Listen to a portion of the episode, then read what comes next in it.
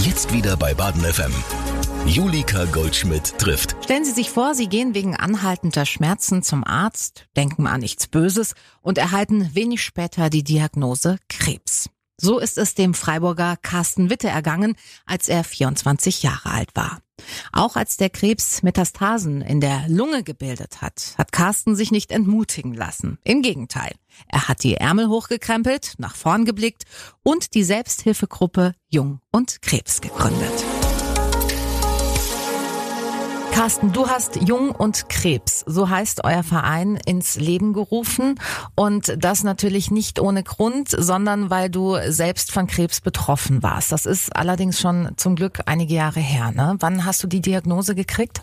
Also meine sogenannte Primärdiagnose war 2011. Mhm. Ich hatte da einfach Schmerzen in meinem linken Arm, konnte den nicht mehr so drehen, wie ich wollte. Beim Tastaturschreiben zum Beispiel mhm. hatte ich Probleme. Und dann bin ich dann doch mal nach Monaten oder wenn nicht sogar nach zwei, drei Jahren erstmal zum Arzt gegangen ähm, und hat man direkt auf dem Röntgenbild gesehen, boah, da stimmt was nicht, da ist so eine eigroße Schattierung, die da natürlich nicht hingehört. Und wenn man ja, muss man kein Mediziner sein, um zu mhm. wissen, äh, das gehört da nicht hin. Also das war dir auch gleich klar, als du das Bild gesehen hast, oder? Naja, damals hatte ich noch keine Ahnung von, von Gesundheit und Krankheit und sowas, aber ich wusste, da sind zwei Röhrenknochen und da gehört nicht so eine Schattierung ja. hin und das scheint Knochen zu sein. Was macht jetzt dieser Knochen da? Mhm. mhm. Und wenn man halt direkt äh, am gleichen Tag so eine Überweisung zum Tumororthopäden bekommt und man ist wegen Schmerzen zum Arzt gegangen, also ich damals und jeder von uns ist ja schon mal wegen Schmerzen zum Arzt, aber die wenigsten kriegen so eine Überweisung. Dann ging natürlich die Alarmglocken halt direkt los. Ja. Wie hast du das erlebt? Also du sagst, die Alarmglocken gingen los. Was geht einem durch den Kopf? Kann, weißt du es noch? Ja, ich weiß noch, äh, dann stand da auf dieser Überweisung ähm, äh, Verdacht auf Osteosarkom, also das Fachwort für Knochentumor. Mhm. Und das war kurz, ich war damals bei der Bundeswehr acht Jahre, weil das war kurz vor so einem 24-Stunden-Wachdienst. Und dann habe ich ähm, natürlich erstmal gegoogelt, was nicht jeder, was sollte man nicht machen. Nee, klar. Äh, was ist das? Äh, was macht das mit mir? Und da findest du natürlich keine guten Sachen. Mhm. Also erstmal da so reingesteigert, ähm, was ich wirklich jedem abraten würde. Und ja, dann habe ich mich damit beschäftigt, aber in so einer Schockstarre, wo man halt natürlich total ausgefiltert hat, was ist gerade für einen wichtig und was nicht. Und da blieben natürlich nur diese schlechten Prognosen und Nachrichten. Ja. Wie lange war dann der Zeitraum von die, du kriegst die Überweisung in die Hand bis du gehst dann wirklich zum äh, Experten? Ähm, bei mir zum Glück recht schnell tatsächlich. Ähm, bei jüngeren Menschen ähm, funktioniert das meistens ganz gut. Ähm, da hatte ich die Überweisung am Freitag und hatte nächste Woche drauf direkt den Termin beim Tumororthopäden. Woche drauf äh, die Biopsie, also diese mhm. Gewebeentnahme. Mhm. Äh, keine tolle ähm, Sache damals gewesen, ähm, die Kommunikation mit dem einen Arzt dort. Und dann war zwei Wochen später klar, was es ist. Und dann ging es eigentlich direkt los mit Chemotherapie. Wer hat dich in diesen ersten Tagen begleitet? Also mit wem hast du darüber gesprochen oder hast du erstmal gar nicht gesprochen? Ähm, ich glaube, ich habe recht schnell funktioniert. Das ist nicht so, dass ich das dann total konnte mit, mit Emotionen und Wein und das Ganze, sondern ich, okay, ich muss erstmal gucken, was passiert, Füße stillhalten und bloß nicht zu viel Emotionen zeigen. Okay. Ich hatte damals, einen, ich habe jetzt immer noch den besten Freundeskreis der Welt, der mich natürlich direkt aufgefangen mhm. hat, hatte auch meine, ich hatte damals tatsächlich einen Meditationskreis äh, mit einer, die das geleitet hat, die eine gute Freundin ähm, von mir war da wusste ich, okay, ich muss da hin, damit ich mich äh, wieder ein bisschen erden kann, damit ich damit klarkomme, was jetzt gerade okay. eventuell mit mir passiert wird. Also das äh, war schon ein Werkzeug, das du schon vor der Diagnose an der Hand hattest, ja, sozusagen. Absolut. Ja. Hat dir sicherlich auch dann in der Erkrankung geholfen, oder? Ja, also ich gab keinen Tag in der Chemotherapie stationär, die ich nicht mit sechs Stunden gefühlt Meditation mhm. verbracht habe, mhm. weil ich man sucht immer nach den Strohhalmen, was man selber tun kann. Und es geht nicht immer darum, wie kann ich mein Leben verlängern, sondern wie schaffe ich die Situation zu bewältigen, die gerade einfach ist. Und da hat jeder andere Ressourcen. Der eine liest, der andere macht Musik, der andere macht Sport. Und bei mir war das zu der Zeit nun mal, weil ich auch körperlich eingeschränkt war, einfach diese Meditation, diese mhm. Fantasiereisen, diese mentale Arbeit, äh, wo ich ganz schnell gemerkt habe, okay, ich krieg das hin. Das war dir schnell klar? Ähm, entweder irgendwas zwischen Einbildung und Überzeugung ja. vielleicht. Und kann mir ja keiner sagen, wo dazwischen. Aber es war irgendwo die Überzeugung. Mhm. Ich hatte eben gerade gesagt, diese eine Situation mit dem Arzt, der nach der Gewebeentnahme zu mir kam und gesagt hat, ja, Herr Witte, wenn es ein bösartiger Tumor ist, können Sie sich von Ihrem Arm verabschieden. Das hat er mir so gesagt. Aber hier ist eine Homepage, da sind gute Endoprothesen, mit denen lässt sich auch ganz gut leben und verzieht sich halt eine Minute später aus meinem Zimmer und ich war wieder alleine. Und da war ja noch nicht mal klar, dass es ein bösartiger Tumor ist. Ne? Das war vor der Biopsie. Also Nee, es war bei der Biopsie aber und dann musste es Ergebnisse gab es Genau, nicht. eine Woche später oder zwei. Und das ist dann halt schon heftig, so einen 24-Jährigen in dieser Situation irgendwie alleine zu lassen. Hast du den Arzt damit konfrontiert? Ich hab's, wollte ich immer mal wieder. Ja. Äh, er hat in den nächsten paar Jahren immer wieder böse Blicke von mir geerntet, aber er konnte die wahrscheinlich nicht einordnen. Mhm. Aber ich habe das mit mir geklärt. Der ist, glaube ich, gar nicht mehr im aktiven Dienst. Mhm. Ähm, hätte ich vielleicht mal machen können, aber war dann für mich so in Ordnung. Auch nicht mehr wichtig Ja, genug wahrscheinlich. Nö, Ne? gab's wichtigere Sachen. Und offensichtlich hast du noch beide Arme. du siehst sie gerade, ja. Ja, deswegen sage ich es auch, genau, für alle, die es jetzt nicht sehen können. Genau, das war so die erste Zeit, die geprägt war von, okay, in welche Richtung geht's? Überlebe ich das Ganze? Überlebe ich's äh, einarmig? Äh, wie geht's danach weiter? Und das sind schon existenzielle Fragen, die so eine Erkrankung aufwirft. Hast du denn relativ schnell eine Prognose bekommen? Also gibt man das überhaupt oder oder Aussichten oder so so und so sieht's aus? Bin ich ja schon zehn, elf Jahre in diesem Bereich unterwegs, in der Selbsthilfe seit acht Jahren und jetzt auch seit paar Jahren äh, professionell, habe mich ja in die Richtung auch ähm, weitergebildet und studiert. Und es ist immer so ein, so ein Konsens, man so viel wie nötig und so wenig wie möglich Sagen. sagen. Was ist für die Situation wichtig? Ja. Ändert und vor allem mit welchen Konsequenzen? Ändert es was, wenn ich dem Herrn Witte jetzt sage, dass er zu 30 Prozent beziehungsweise die Überlebenswahrscheinlichkeit äh, bei 30 Prozent liegt, dass er in fünf Jahren noch lebt? So war das bei mir, als es dann metastasiert war, um es vorwegzunehmen, ähm, der Fall. Da habe ich es gefragt. Aber ich finde es immer gut, wenn man aktiv darauf zugehen muss. Vielleicht will der Patient das gar Ja. nicht äh, in der Situation hören und Okay. eben welche Konsequenzen hat es. Du hast gerade die Metasti nee, Metastasierung. Metastasierung, glücklicherweise ein Wort, mit dem ich nicht so vertraut bin, ähm, angesprochen.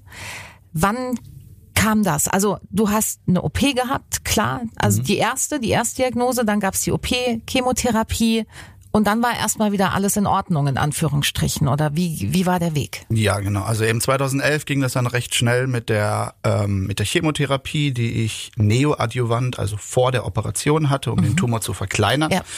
In der mir aber immer wieder gesagt worden ist, ja, Herr Witte, m, wir können sowas nicht operieren. Das, der Tumor ist zu diffus, zu groß, ähm, den kriegen wir nicht raus, sodass ihre Handversorgung ähm, funktionieren wird danach. Deswegen müssten wir den Arm amputieren. Aber wir sind auf der Suche nach anderen Ärzten, schicken denen die Bilder und äh, vielleicht traut sich das jemand, Arme halten zu operieren. Okay. Dann haben sie nach Stuttgart, Heidelberg, Basel, überall hingeschickt und jede Woche kam gefühlt der Arzt zu mir, ähm, während ich in der Chemotherapie eben stationär war, der gesagt hat, ja, wir haben immer noch keinen gefunden, aber wir suchen weiter. Und eben diese mentale Arbeit, die ich da gemacht habe, dann habe ich den Ärzten gesagt, ja, also sie finden schon jemanden und dann umarme ich sie im, im Winter mit beiden Armen und dann sind wir beide glücklich. Okay. Ne? Also der Patient, der da die Optimismus irgendwie reinbringt. ähm, Ist dir das leicht gefallen, dieser Optimismus? Also kam der wirklich aus dir oder war das irgendwie halt so ein Überlebenstool? Sag du's mir. Ich weiß es Ja, nicht. Ich frag's es mich auch irgendwas richtig. dazwischen. Ich glaube nicht, dass ich mir was vorgespielt habe. Das, Ja. das wüsste ich.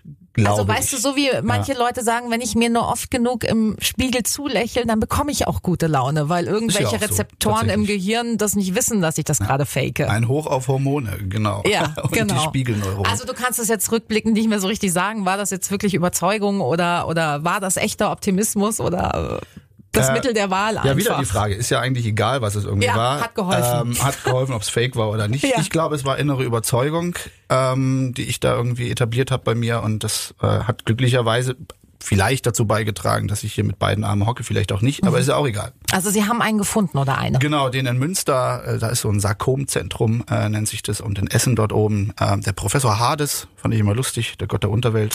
Du ahnst es nicht. Okay. Ja, aber auch immer das Gefühl gehabt, dass die Lichter so leicht ausgehen, wenn er ins Zimmer kommt. Fand ich immer ganz spannend. Ja, der hat gesagt, Herr Witte, sowas habe ich schon zweimal operiert. Einmal ging's gut, einmal musste der Arm operiert werden. Das ist das, was ich Ihnen anbieten kann. Am- Was amputiert machen werden. Musste dann bei jemand anderem amputiert Ja. werden, genau. Das ist das, was ich Ihnen anbieten kann. Ich sehe, probieren wir. 50-50 Chance gefühlt, ne? Quasi, genau. Und dann bin ich da hochgefahren nach Münster. Äh, musste natürlich unterschreiben, dass ich auch äh, ohne Arm hätte aufwachen können Ja. mit der Narkose. Ging so sechs Stunden die Operation. Krass. Also du Das bist ist schon krass. Du bist in Ja. die Narkose geschickt worden und wusstest nicht, ob du noch vollständig quasi wieder aufwachst. Richtig, genau. Wie so eine Narkose halt. Ist das schon ein verrücktes Gefühl immer wieder, dass sich das auf einen Schlag irgendwie ändert, wenn Ja. du einnickst, gefühlt eine Sekunde später aufwachst und Ja. die Welt ist anders. Ja. Das kennen viele sicherlich auch und das ist einfach nur krass. Aber siehe da, ich bin mit Armen, mit beiden Armen aufgewacht, hab Bam geschrien und äh, alle haben sich so mit mir gefreut. Ja, das glaube ich. Genau. Dr. Hart ist wahrscheinlich ganz besonders, ne? Ziemlich sicher. Okay, und wie ging's danach weiter? Dann hast du Hurra geschrien. Erstmal war natürlich riesen Erleichterung da. Und wie Ist- lange ja. durfte die anhalten? Ähm, erstmal eine Woche noch Labor abwarten, ob dieser Rand eben tumorfrei ist. Man muss das ja so in einem raushauen, diesen Tumor, und nicht in Stückchen, sonst Ja. kontaminiert ja den Arm. Ah, Und okay. Da hieß es dann, jo, ging in einem raus und quasi Glückwunsch Mhm. erstmal. Dann hatte ich zwei Jahre kein Ellbogengelenk tatsächlich. Da hing mein Arm immer so runter und ich hatte so eine äußere Orthese. Mhm. Und dann kam mein Titan-Ellbogengelenk, also mein linkes Ellbogengelenk ist Titan. Okay. Auch ganz spannend. Und da hatte ich immer wieder, wieder Nachuntersuchungen. Bei dem Labor nach der Operation hat sich leider gezeigt, dass die Chemo nicht angeschlagen hatte. Das heißt, der Tumor ist nicht kleiner geworden und eigentlich wäre danach noch ein halbes Jahr Chemo ge gekommen. Okay. Aber die haben gesagt, das lassen wir, bringt quasi nichts. Ah, okay. Ja, war einerseits Mist natürlich, aber andererseits mir wurde gerade ein halbes Jahr Leben geschenkt, was ich nicht in der Klinik verbringen musste. Also es ist wieder das, was man sich aussucht, wo man den Fokus drauf setzt. Und meiner war definitiv bei, okay, das, die Zeit wird mir jetzt geschenkt ähm, und das andere kann ich ja sowieso nicht ändern. Ja.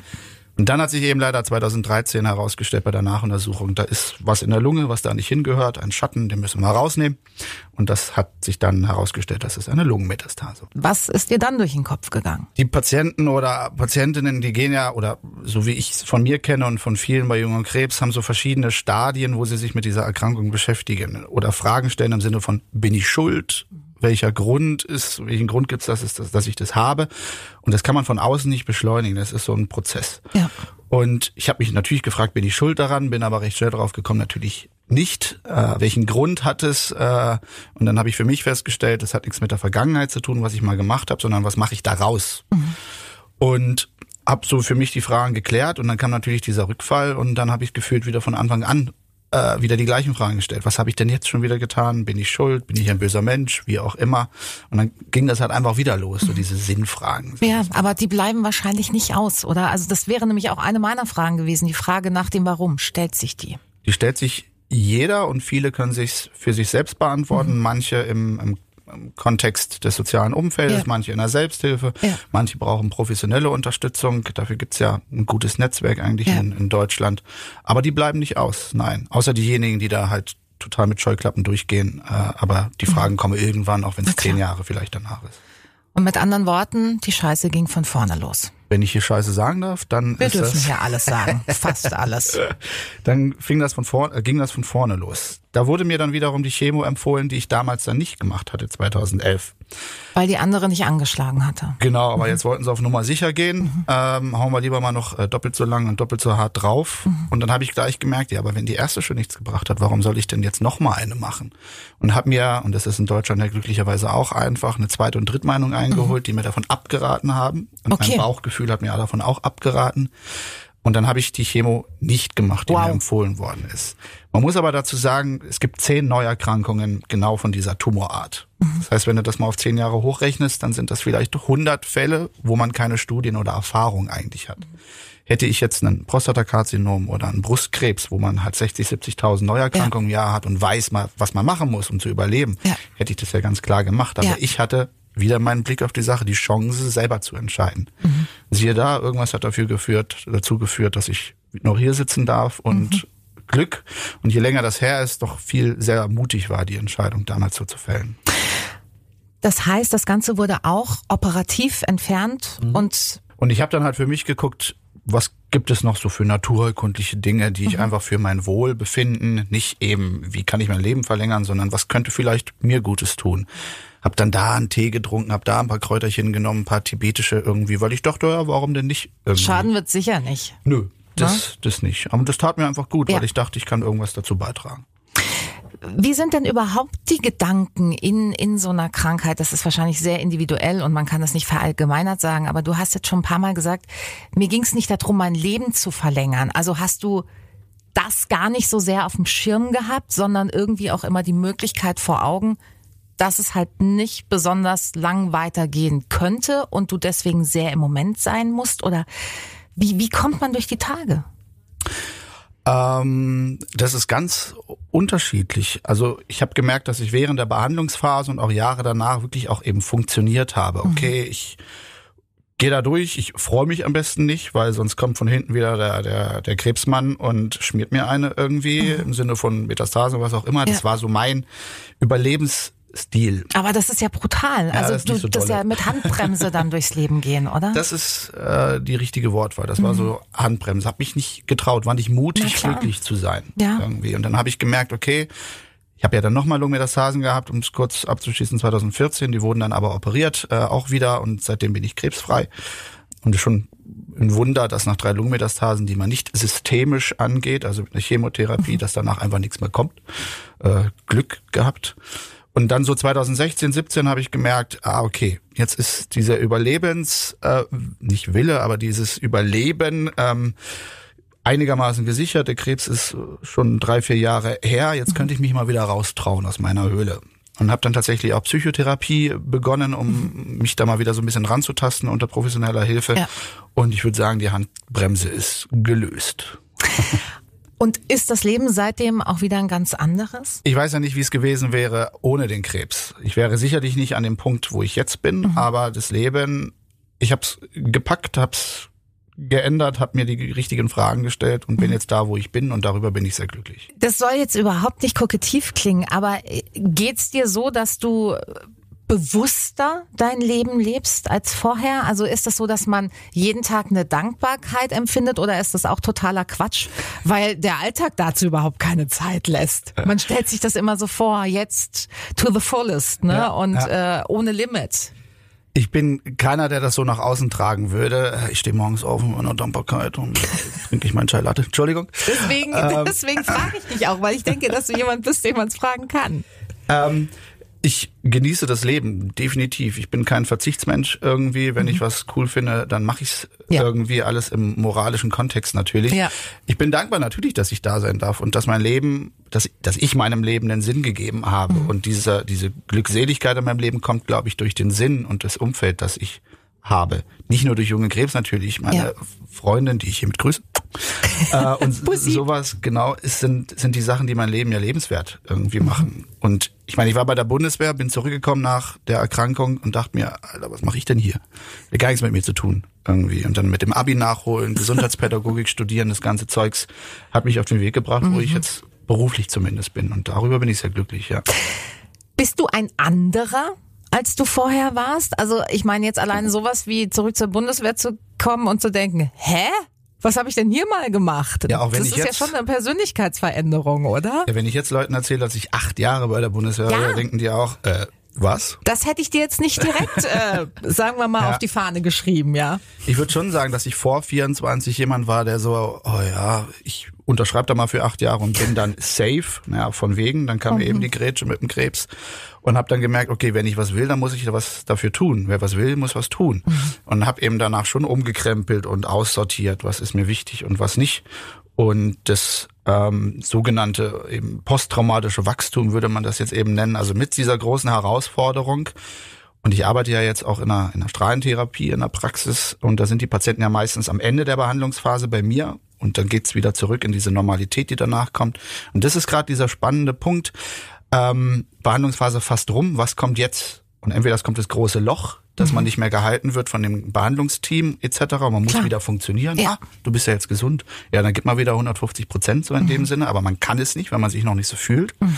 mhm. Oder bei anderen merkt man, oh nee, darauf habe ich jetzt keinen Bock mehr. Ich mache was anderes. Mhm. Und je größer das Leid ist, desto größer ist auch immer die Chance auf Veränderung. Mhm. Also das heißt, bei dir ist dann irgendwie eine, eine Phase oder der Abschnitt bewussterer Entscheidungen eingetroffen irgendwie. Genau. Und vor allem des Nein-Sagens auch. Ja. Nö. Zu was hast du dann Nein gesagt in der Folge? Ich glaube zu allem. Na bitte, wollen Sie noch länger bei der Bundeswehr bleiben?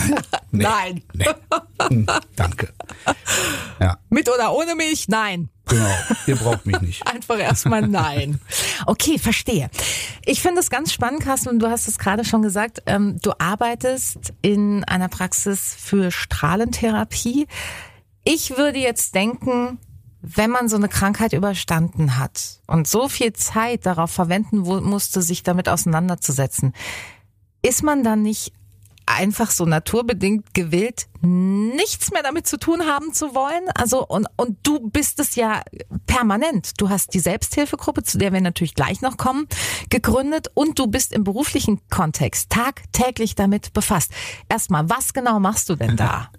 Ich habe eben nach dem Gesundheitspädagogikstudium ähm, damals auch in dem Zentrum für Strahlentherapie eben, wo ich jetzt arbeite, meine Bachelorarbeit geschrieben zu so einer Gesundheitsveranstaltung, die wir da gemacht haben, habe dann so ein Konzept gemacht und diese Praxis ist, ohne das jetzt äh, Werbung zu machen, aber wir bieten sehr viel für den Patient außerhalb des Tellerrandes oder über den mhm. Tellerrand hinaus mit Reha-Beratung, mit Wellnessangeboten tatsächlich und ähm, eine Pflegeambulanz, weil ja auch Nebenwirkungen direkt behandelt werden müssen. Und in diesem Kontext hat es noch gefehlt, dass man sozialrechtliche Angelegenheiten in der Praxis kümmert, äh, sich drum kümmert, also quasi ein Sozialdienst, aber auch die psycho-onkologische Seite dort in der Einrichtung abfängt, weil für Patientinnen und Patienten ist jeder Gang zusätzlich halt einer zu viel. Ja, klar. zur Behandlung oder Bestrahlung und dann später noch zum Psycho-Onkologen ist das einfach zu viel. Ja, es sind ja auch Wege einfach ja, ne? und Zeitmanagement und na klar. Genau. Und und dann habe ich mich mit dem Dr. Weisenberger damals, den ich durch die Vereinsgründung tatsächlich kennengelernt habe mhm. und der Jung und Krebs schon seit Anfang an ähm, unterstützt, zusammengesetzt und gemerkt, okay, die beiden Sachen müssen wir abdecken, die kann ich abdecken, indem ich auch die Weiterbildung zum Psychoonkologen mache und seit mhm. ähm, fast drei Jahren arbeite ich jetzt in der Praxis und habe dort so eine psychosoziale Sprechstunde, weil eben mit der Erkrankung auch existenzielle Fragen aufkommen mit dem Geld, Wiedereingliederung ja. ins Arbeitsleben, mir fehlt das Krankengeld, Reha und so weiter. Das bieten wir dort alles an und natürlich auch die psychische Komponente. Ich kann nicht mehr. Ich brauche Unterstützung. Wo kriege ich Unterstützung? Ich will mein soziales Umfeld nicht belasten. Und ich brauche jemand, mit dem ich neutral darüber sprechen kann, der nicht gerade zusammenbricht, wenn ich ihm sage, ich habe suizidale Gedanken oder ja. irgendwas anderes. Wie neutral bist du denn an dieser Stelle? Weil du kannst das alles ja wahrscheinlich nachempfinden. In manchen Situationen, vor allem wenn es jüngere Patienten sind, ähm, sage ich auch immer mal wieder, dass ich diese Gedanken nachvollziehen kann aufgrund meiner eigenen Krankheitserfahrung. Ja. In den meisten Fällen natürlich nicht. Es gibt nicht mehr diese strikte Grenze der professionellen Distanz oder sowas. Ja, Was soll das? Finde ich einfach Quatsch. Quatsch ne? irgendwie. Ja. Es geht darum, eine Vertrauensbasis aufzubauen und wenn es dazu führt oder was bringt, mhm. dass ich mich selbst ein wenig offenbare, dann kann es ja nur hilfreich sein. Ja. Aber ich reflektiere mich da auch immer wieder und merke, ich kann eine emotionale Distanz wahren und gehe nicht mit allen Geschichten nach Hause und das ist wichtig und das mhm. funktioniert. Das ist natürlich bei meinen Freunden äh, bei jungen Krebs eine andere Sache. Na klar. klar. Jetzt hatte ich ja eben eingangs, wie wir zu diesem Themenblock gekommen sind, die Frage gestellt, ist es nicht eigentlich so ein bisschen wieder natürlich, dass du dich so viel mit diesen Krankheiten auseinandersetzt, wo du deine überstanden hast und jetzt eigentlich nichts mehr groß damit zu tun haben müsstest? Also warum wolltest du das machen? Also die Selbsthilfegruppe ist das eine, aber ja. wirklich das auch noch in deinem Beruf haben zu wollen. Mich hat das Thema Gesundheit und Erkrankung einfach interessiert und habe mich da auf die Besuche gegeben nach einem geeigneten Studium und habe dann gemerkt, oh geil, da gibt's was an der Pädagogischen Hochschule in Freiburg, wo der Fokus darauf liegt, auf die Faktoren, was hält gesund. Mhm. Und ich meine, das ist ein interessantes Thema. Ja. Und ich habe in den letzten paar Jahren einfach gemerkt, wie du wahrscheinlich auch, die schon seit Jahren im, im Radio ist und spricht, dir liegt das, du kannst das, mhm. du machst das mit Freude und das mhm. ist bei mir nichts anderes. Mhm. Auch wenn tagtäglich mhm. natürlich sicherlich eine gewisse Schwere oder Ernsthaftigkeit da ist, die hier vielleicht nicht immer gegeben ist. Aber das ist das, was mich glücklich macht ja. und mir einen Sinn gibt. Warum ja. sollte ich es dann nicht machen? Hat sich da manchmal so ein bisschen die Frage nach Schicksal gestellt? Also, dass dich diese Krankheit halt auch auf diesen Weg gebracht hat? Ja, klar, es war Schicksal oder Zufall, das kann man definieren, ja. wie man will, ähm, dass ich da bin, wo ich jetzt bin. Also ja. kann man rückwirkend oder kannst du für dich rückwirkend dieses die Frage nach dem Warum mhm. bisschen so beantworten? Ja, man nennt es auch subjektive Krankheitstheorien. Also warum habe ich den Krebs gekriegt? Und wie gesagt, für mich ist es, ich schaue nach vorne und mhm. merke, okay, ich nehme die Erkrankung als Auslöser dafür, mein Leben zu verändern. Mhm gibt natürlich auch solche Theorien, die eher ähm, nicht so gesund sind im Sinne von ich bin schuld daran da und da und ja. habe dann einen schlechteren oder, oder ungesünderen Lebensstil mit vielleicht Drogen etc. solche ja. Sachen. Da muss man natürlich gegensteuern. Mhm. Aber ich glaube, wenn ich die Theorie habe, äh, ich nehme das als Auslöser, was Gutes zu tun, dann wird mir keiner reinstrei äh, reingrätschen und sagen, nee, deswegen haben sie aber nicht Krebs gekriegt. ich so, doch, beweisen mir das Gegenteil. Du hast gesagt, nicht nur, beziehungsweise du sagtest gerade, dein Leben zu verändern ähm, und auch zu verbessern. Jetzt möchtest du das ja nicht nur für dich, sondern auch für andere und hast den Verein Jung und Krebs gegründet. Aus welcher Motivation konkret damals heraus? Ich habe eben, nachdem ich 2014 dann wiederholt in der Klinik war, ähm, eben die dritte Lungenmetastasenoperation hatte, gemerkt, okay, ich brauche doch irgendwie einen Austausch mit anderen in der ähnlichen Situation, aber in meinem Alter. Ne, ich war in der Klinik ja. mit Ü80-Jährigen, da ging es um Enkelkinder und Harninkontinenz, da konnte ich halt einfach nicht mitreden. Ja. Ne, wir haben nun mal in der Orientierungsphase des Lebens andere Bedürfnisse. Mhm. Und es war so eben zwei Sachen. Einerseits hätte ich gerne Austausch, andererseits würde ich gerne ein paar Sachen weitergeben. Ja. Und das war so der Auslöser, dass ich 2014 tatsächlich noch in der Klinik ähm, einen Termin hatte mit der Frau Deuvel, die das Selbsthilfebüro hier in Freiburg leitet, mhm. ähm, und habe gesagt oder gefragt, gibt es eine Gruppe für junge Erwachsene mit Krebs? Sie sagte, nö. Dann sage ich, ja, dann gründe ich eine. Und dann gab es tatsächlich direkt auch noch äh, einen ähm, Fototermin und Badische Zeitung und einen schönen Artikel, dass ich das gründe und dann haben sich die ersten Leute bei mir gemeldet. Das ging wahrscheinlich schnell, oder? Ja, der der der Need äh, war mhm. da auf jeden Fall. Mhm. Ähm, das, der Bedarf eben. Viele haben sich gemeldet, oh schade, dass es es damals bei mir nicht gab, ja. aber viel Erfolg äh, bei dir oder andere, oh wie schön es ist, es gibt, ich will mich mit Leuten austauschen und mhm. dann war Jung und Krebs geboren. Und wo habt ihr euer Zuhause gefunden? Also ich meine, so ein Verein, der muss sich ja auch irgendwo treffen. Unterschiedlich tatsächlich. Also wir haben seit Jahren unsere, ich nenne es mal seriösen Treffen einmal im Monat. Mhm. Das wechselt. Ähm, früher war das im, im Selbsthilfebüro eben, in, gibt's ja in Freiburg, ja. die bieten die Räumlichkeiten an. Ist bisschen zu klein und während Corona war das nicht so geil. Ah, klar. Und da sind wir jetzt gewechselt eben bei mir in die Praxis. Tatsächlich haben wir einen ganz tollen großen cool. Konferenzraum im achten Obergeschoss. Also dieser Weitblick über Kaiserstube, Schwarzwald und Vogesen. Dieser Blick nach außen öffnet den Blick nach innen, sage mhm. ich immer. Und das ist eine tolle Lokalität dort oben, die man auch mieten kann. Dauerwerbesendung. Und du hast gesagt, seriöse Treffen. Wie ja. laufen die ab? Nicht so, hallo, mein Name ist Carsten und ich habe Krebs und alle schreien, hallo Carsten. Das natürlich nicht, aber das ist halt leider das Stereotyp, der vorgelebt wird. Ne? Und ja. deswegen trauen sich die Leute nicht, bei so einer Selbsthilfe vorbeizugucken. Mhm. Aber es ist natürlich schon so, dass eine gewisse Ernsthaftigkeit natürlich dabei ist. Einer redet, alle zuhören, Weißt du, in den zwei Stunden, wo der Krebs dort wirklich fokussiert wird, in den Mittelpunkt geholt wird und der auch da sein darf, Na klar. merkt man das vielleicht für den Rest des Monats, dass er eher in der Schublade bleibt. Mhm. Ne? Mhm. Dieses wirklich Konzentrieren darauf und auch Schwere aushalten ähm, öffnet wiederum danach Möglichkeiten.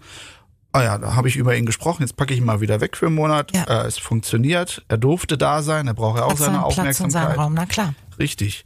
Und dann geht's dem meisten danach natürlich erstmal ein bisschen schwer, klar, aber mhm. halt besser, weil er dann nicht mehr so präsent ist. Verstehe. Also da geht's dann wirklich um den Austausch, um sich ein bisschen Erleichterung zu verschaffen, im besten Fall vermutlich. Erleichterung oder auch zusammen trauern. Ich meine, seit acht Jahren gibt's Jüngeren Krebs und ist, jeder weiß, dass es eine existenzielle Bedrohung ist und ja. das nicht jeder schafft und dann darf das natürlich auch dort Raum finden. Hast du das schon oft erleben müssen, dass du dich von Freundinnen und Freunden dann ja wahrscheinlich irgendwann verabschieden musstest?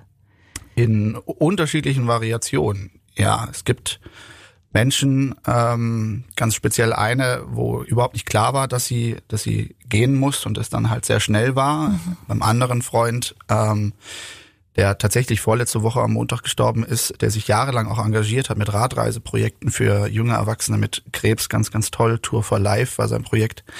Ähm, da war es natürlich absehbar, einfach über anderthalb Jahre mhm. ähm, bis hin zum Hospiz, wo mhm. wir uns auch nochmal gesehen haben und auch ganz bewusst verabschiedet haben, wo dann die Nachricht halt einfach kam und ja, dass natürlich auch die Trauer dort Raum finden darf dort, aber darüber hinaus natürlich auch, wenn ein Freund stirbt, dann reicht es nicht zwei Stunden nee. im Monat darüber zu sprechen. Sicher nicht.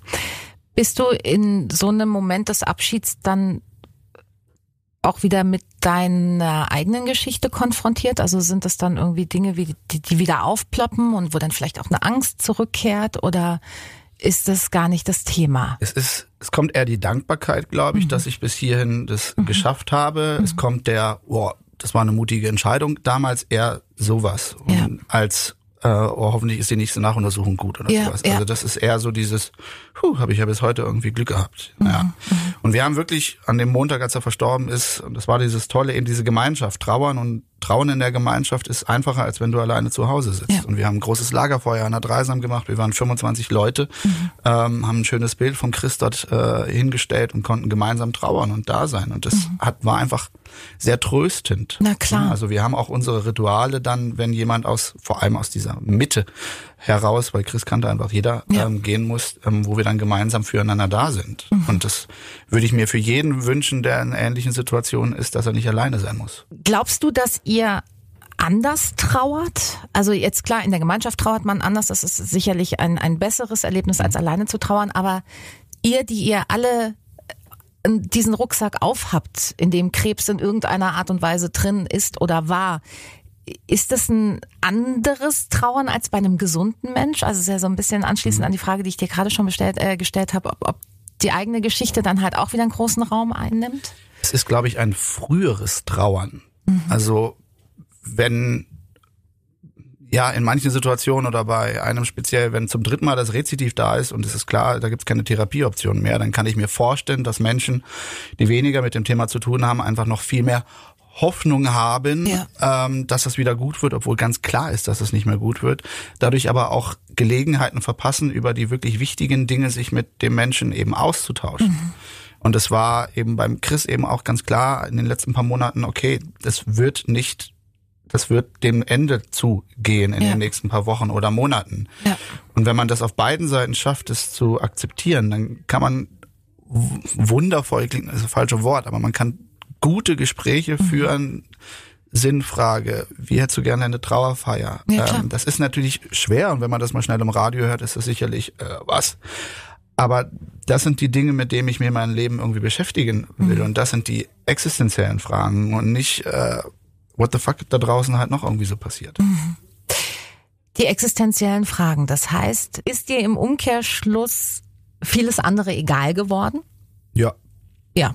Also du regst dich nicht mehr viel auf oder wie, wie, wie äußert sich's? Doch schon in die Richtung. Also erstens leben und leben lassen. Ne? Wenn jemand eine andere Meinung hat, können wir uns gerne austauschen, aber ich versuche ihn nicht zu bekehren. Ja. ja.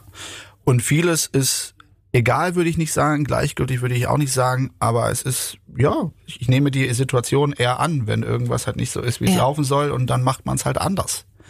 Ja, also sich auf die Sachen zu konzentrieren, die man eben ändern kann, anstatt verkrampft an irgendwas festzuhalten, an Ja. Plänen.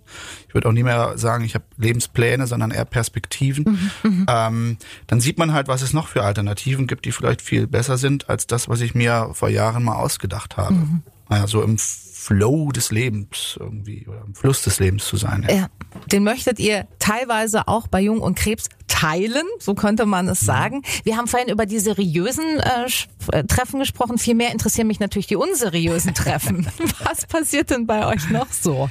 Also man muss ja mal sagen, vor Corona haben wir uns mindestens noch einmal im Monat getroffen, wo wir essen waren, Eis essen, uns getroffen haben in lockerer Atmosphäre, damit man auch bei Tischgesprächen sich ein bisschen mehr kennenlernt. Das Ja. ist bei so zwei Stunden Selbsthilfe natürlich anders. Ähm, Und darüber hinaus sind wir eher im Verein seit 2014. Das heißt, wir können auch Spenden einnehmen, die wir einerseits für Wunscherfüllungen ähm, investieren, für Menschen Glücksmomente zu schaffen, die sich dann bei uns melden, weil sie jemanden kennen und dann versuchen wir da irgendwas Tolles zu realisieren. Ja. Zum auch Beispiel, was kann das sein?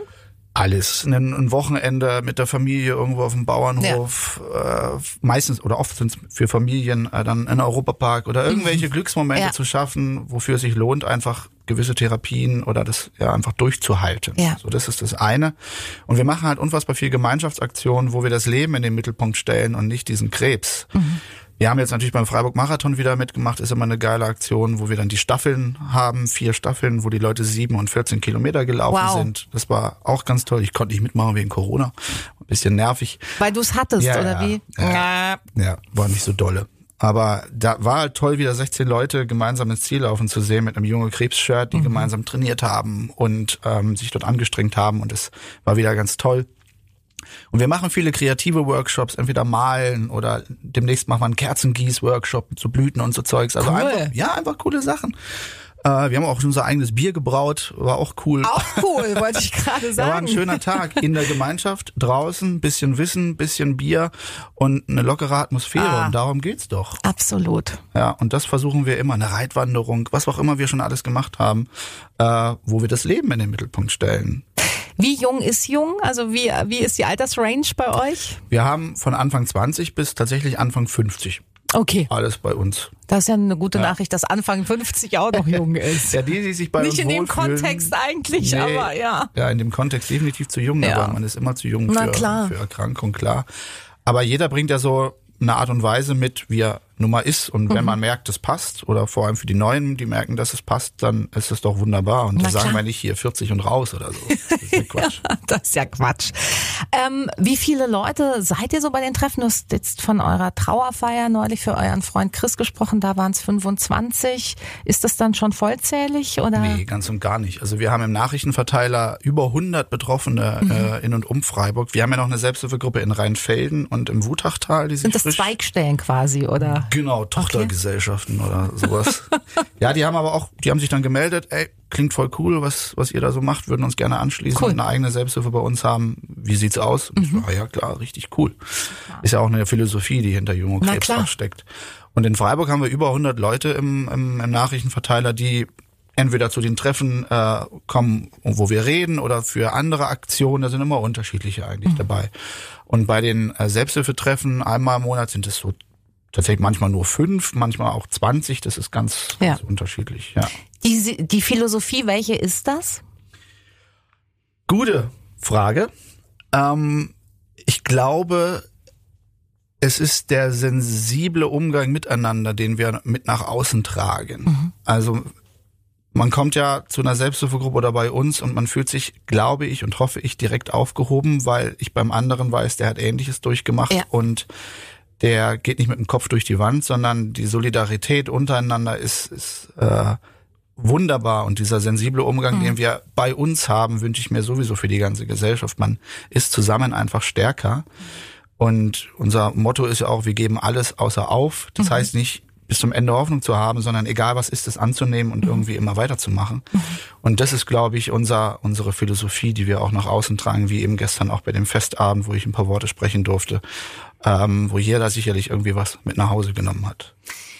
Ist es manchmal gerade in so einem sensiblen Umgang dann vielleicht aber auch eine Herausforderung, dass man seine eigene Erfahrung und seinen eigenen Umgang mit der Krankheit nicht jemand anderem überstülpen möchte, weil man halt selbst gute Erfahrungen gemacht hat? Also jetzt in deinem Fall, dass du da nicht hingehst und sagst, jetzt meditier doch mal und jemand hat da überhaupt keinen Zugang oder so. Ja, wenn jeder von der Ich-Perspektive redet und sagt, mir hat es damals geholfen, vielleicht hilft es dir ja auch, dann, Dann ist das doch einfach nur eine Mitteilung und kein Appell. Okay. Ja. Ja, okay, verstehe.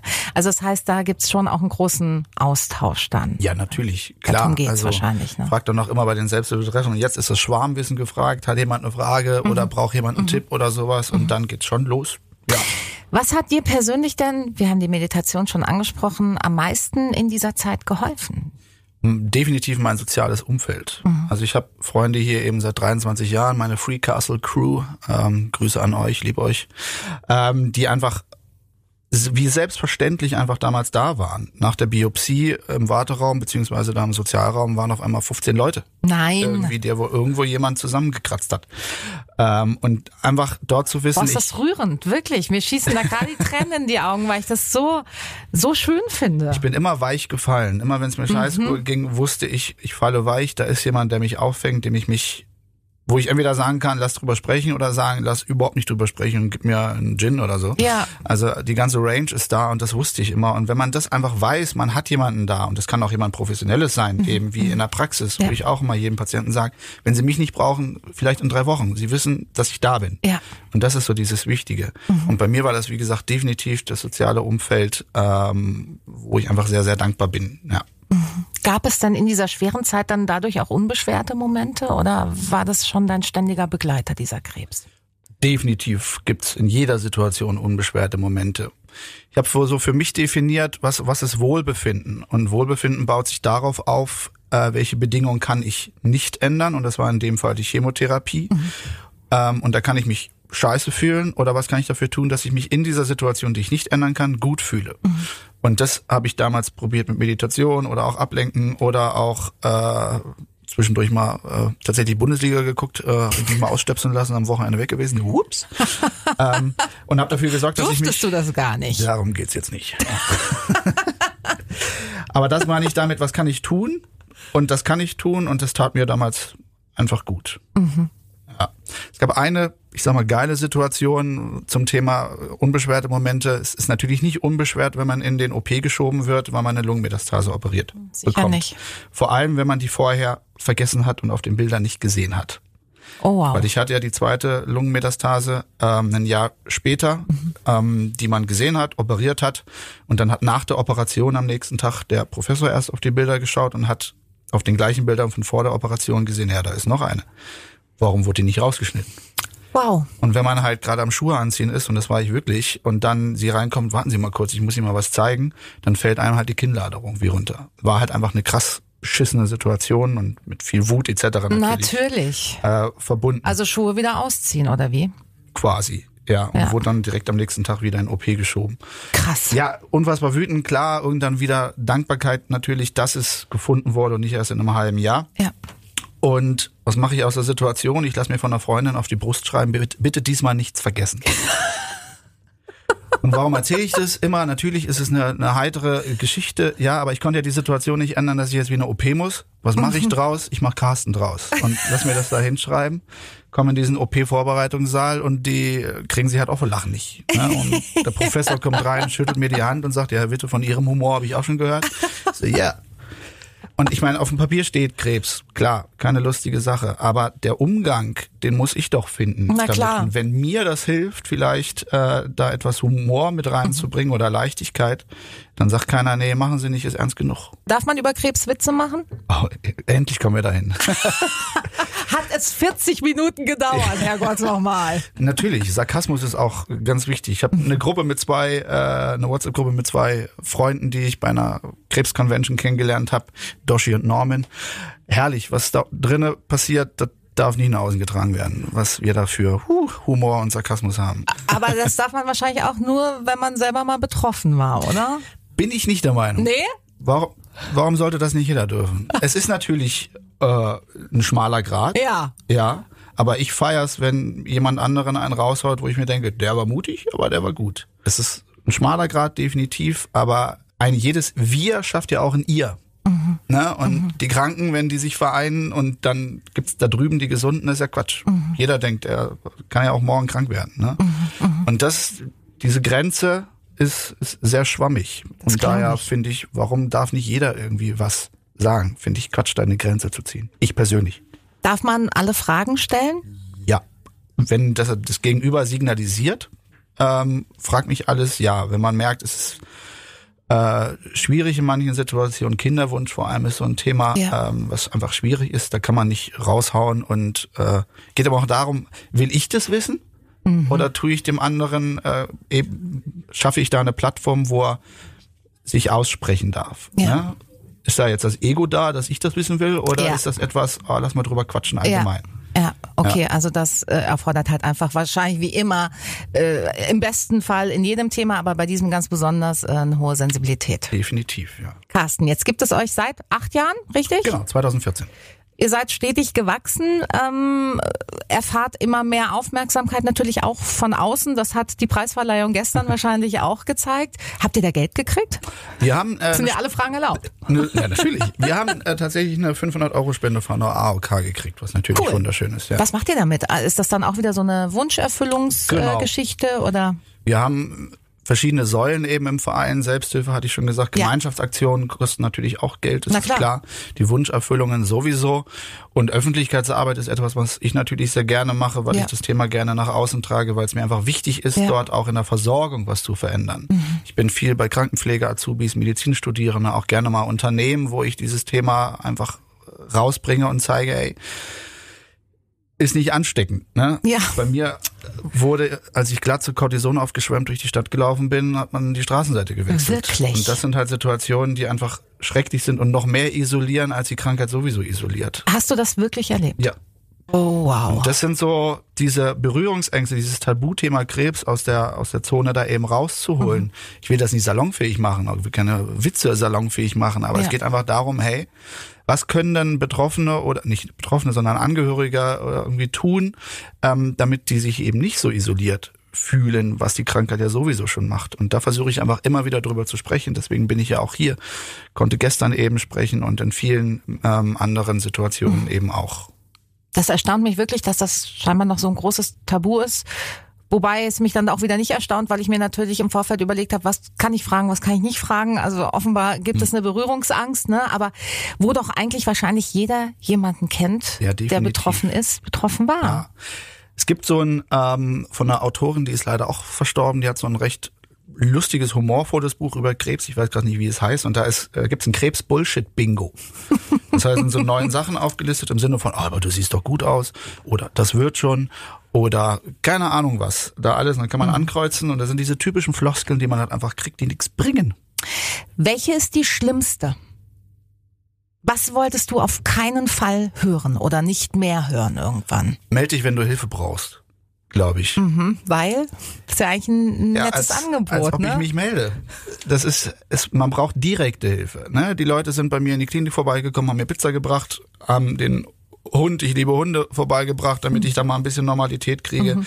Aktive Hilfe, manche haben bei anderen, nicht bei mir, ein bisschen den Haushalt geschmissen, halt praktische Hilfe direkt angeboten oder gesagt, ich mache das, anstatt ja sorry, ist halt eine Floskel irgendwie, die zwar gut gemeint ist, ja, ja. aber da kann man ja auch im, im Gespräch dann herausfinden, boah, natürlich melde ich mich nicht irgendwie oder das ist so etwas dahergesagtes, halt was man halt oft hört. Der Job des Kranken oder der Kranken, ne, sich auch noch zu melden und zu sagen, nee. Entschuldigung, ich bräuchte mal was. Krebs ist eine Systemerkrankung, nicht nur im Körper selber, Na, sondern klar. auch das soziale Umfeld. Und da müssen mhm. alle anpacken, um irgendwie mhm. zu schauen, dass der oder diejenige mhm. da gut durchkommt. Und das kann mit einfachen Mitteln ähm, einfacher funktionieren, eben mit solchen Möglichkeiten, andere Sachen zu helfen, wo man kann ja die Erkrankung nicht abnehmen. Ja, klar. Ja, aber man kann es leichter machen, dass man nicht noch an tausend andere Sachen denken muss.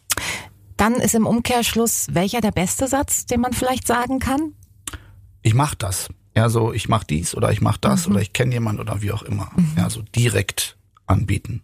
So wie euch, äh, bei euch in der Gruppe, ihr macht das, ihr macht Aktivitäten, ihr redet miteinander, ihr erfüllt Wünsche. Wie kann man euch denn dabei unterstützen?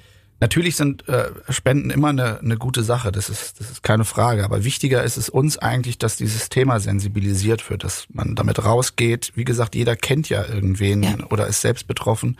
Und dafür das Gespräch zu suchen, auch wirklich, was brauchst du gerade, was brauchst du nicht ähm, wo, wo kann man dich unterstützen?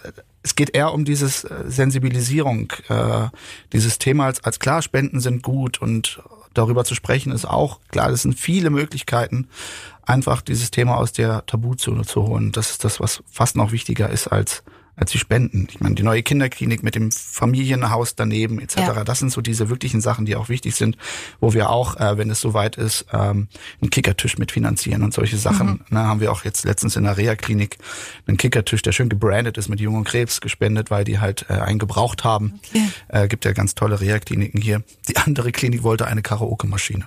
Auch Fand geil. ich auch gut. Oder? die das haben sind gefragt, wirklich Dinge, die super viel Sinn ergeben. Ja, ja, wer in der Reha ist, hat tagsüber natürlich die Anwendung, aber hockt abends in lockeren Kreis zusammen. Da wird halt eine Runde gekickert, Billard gespielt und das braucht's halt auch. Bezahlt keine Rentenversicherung sowas. Aber ihr? Ja. Also, unter anderem. Wer ja. bei der Karaoke-Maschine mitbezahlen möchte und viele andere tolle Projekte unterstützen will, der ähm, geht am besten auf eure Homepage, Jung und die da wieder heißt. Entschuldigung, jetzt habe ich hier reingelabert, musst du noch mal sagen. Ja, jungundkrebs.de natürlich, mit Bindestrich, ohne Strich, ist ganz egal, einfach googeln. Aktueller sind wir immer in den sozialen Medien, klar, mhm. Instagram, Facebook, das ist immer einfacher, da was zu posten und da kriegt man auch vieles eher mit. Ähm, genau, das sind so die normalen Wege. Wir haben auch Flyer, neue, ganz tolle gemacht mit tollen Fotos, äh, die in den jeglichen Kliniken, Praxen ausliegen. Wenn man uns nicht über den Weg läuft, hat man was falsch gemacht. Carsten, ich glaube, du hast ganz viel richtig gemacht. Das jedenfalls ist mein Eindruck nach diesem Gespräch. Ich bedanke mich ganz herzlich äh, für deine Offenheit, für die Einblicke und ähm, dass du da warst. Danke. Danke für die Möglichkeit hier zu sein. Danke, Julika. Julika trifft. Das ist der Talk für Baden.